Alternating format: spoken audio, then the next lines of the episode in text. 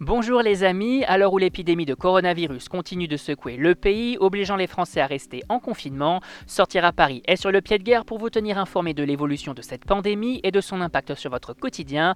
C'est pourquoi la rédaction vous propose un tout nouveau podcast, Coronavirus, vous avez la parole, c'est votre nouveau rendez-vous qui vous invite ainsi à écouter des témoignages de personnes directement impactées par la situation sanitaire. Personnel médical, restaurateurs, artistes, personnel éducatif, découvrez leurs ressentis, comment ils gèrent la situation ou encore ce qu'ils espèrent pour l'avenir. Et aujourd'hui, pour ce troisième épisode, on fait un tour du côté des chefs cuisiniers. Ces derniers ont dû s'adapter après la fermeture des restaurants dans lesquels ils travaillent. Certains ont même trouvé de quoi s'occuper en fournissant des repas au personnel soignant des hôpitaux. Pour nous en parler, Julien Dumas, chef du restaurant Lucas Carton, situé dans le 8e arrondissement de Paris. Il nous explique comment il a vécu la baisse de fréquentation de son établissement et comment celui-ci a réagi après avoir fermé ses cuisines. Quand le confinement a été mis en place, ça a été un moment assez brutal, assez violent, parce que tout s'est arrêté du jour au lendemain, euh, même pas du jour au lendemain, c'est-à-dire de 20h à minuit. On savait pas ce qui allait se passer, donc euh, c'est comme si tout un monde qu'on avait construit depuis maintenant 7-8 ans, euh, il, s'écroulait, mais brutalement. Donc ça a été vraiment assez brutal. On, a vu une baisse significative de la fréquentation de, l'établissement. Ça a été dur, les, on va dire les deux premières semaines, ça a été dur parce qu'on savait pas où est-ce qu'on allait. Et puis après, remonter les manches et puis de dire que de toute façon, on est, on est on est, là, on doit faire avancer les choses et on doit, on doit y arriver et trouver des solutions. Pour se rendre utile, Julien Dumas a décidé de mettre la main à la pâte. De quelle façon? En préparant des repas pour le personnel soignant de Paris et d'Île-de-France. Il nous raconte sa démarche et les différentes étapes pour mettre en place cette initiative.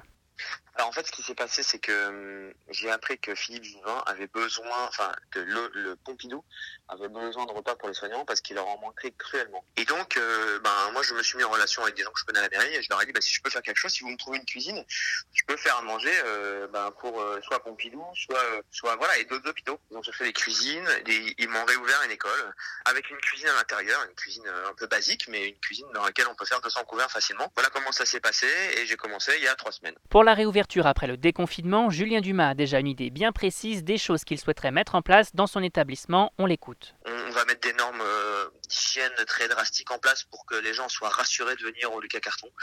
Et aussi, voilà, j'ai enfin, j'ai beaucoup pensé à, de la livraison de plats, mais pas que, de la livraison aussi euh, de produits avec euh, tout un manuel d'emploi. Donc euh, voilà.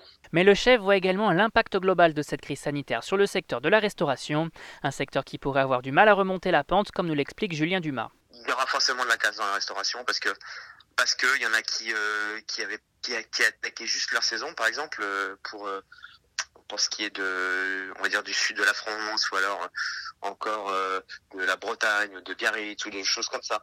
Donc oui, effectivement, il va y avoir de la casse euh, à ce niveau-là. Et après, il y a des restaurants qui viennent d'ouvrir, donc il y en aura forcément. Il y, aura, il y aura des gens qui seront forcément un peu, euh, hélas, aujourd'hui, euh, laissés sur le côté. Et, voilà. Après, il y a plein de choses qui sont faites pour les établissements, donc ça c'est bien. Quoi qu'il en soit, une solution pour le chef, s'adapter. Mais une chose est sûre, le milieu de l'hôtellerie et de la restauration ne plus comme avant.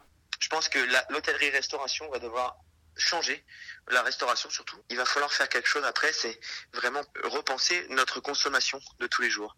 C'est-à-dire, euh, moi je vois des gens euh, qui, plus ça va, plus ils prennent conscience que eh ben, il n'y a pas que les supermarchés dans la vie, où il n'y a pas que les grandes surfaces.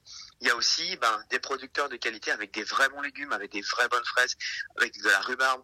Et ces gens-là, c'est ces gens-là qu'il faut mettre en avant parce que aujourd'hui, on a perdu ce lien un peu qui nous unit à la terre et euh, ce lien entre humains aussi. Tout ça, il faut renforcer ces liens-là pour vraiment essayer de de faire vivre cette économie un peu, euh, cette, cette économie française et ce, et ce savoir-faire français aussi, parce que euh, les maraîchers en France, eh ben, on a un panel de produits, on a un panel de climat, on a un panel de chefs qui font qu'aujourd'hui, on, on peut mettre en avant tous ces gens-là. Et, et en fait, les stars de demain, je pense que ce sera les producteurs. Que faudra-t-il donc au secteur pour repartir économiquement parlant? Là également, le chef a une idée bien précise. Je pense qu'on aura besoin d'avoir c'est sûr un plan de relance qui, qui nous permette d'avoir des normes sanitaires concrètes, exigeantes, et donc on aurait besoin effectivement, oui, de, de peut-être d'allonger le, je pense le la, la période de chômage partiel parce que je pense que la reprise ne se fera pas du jour au lendemain Et euh, l'activité qu'on avait avant le confinement, je pense pas qu'elle revienne du jour au lendemain.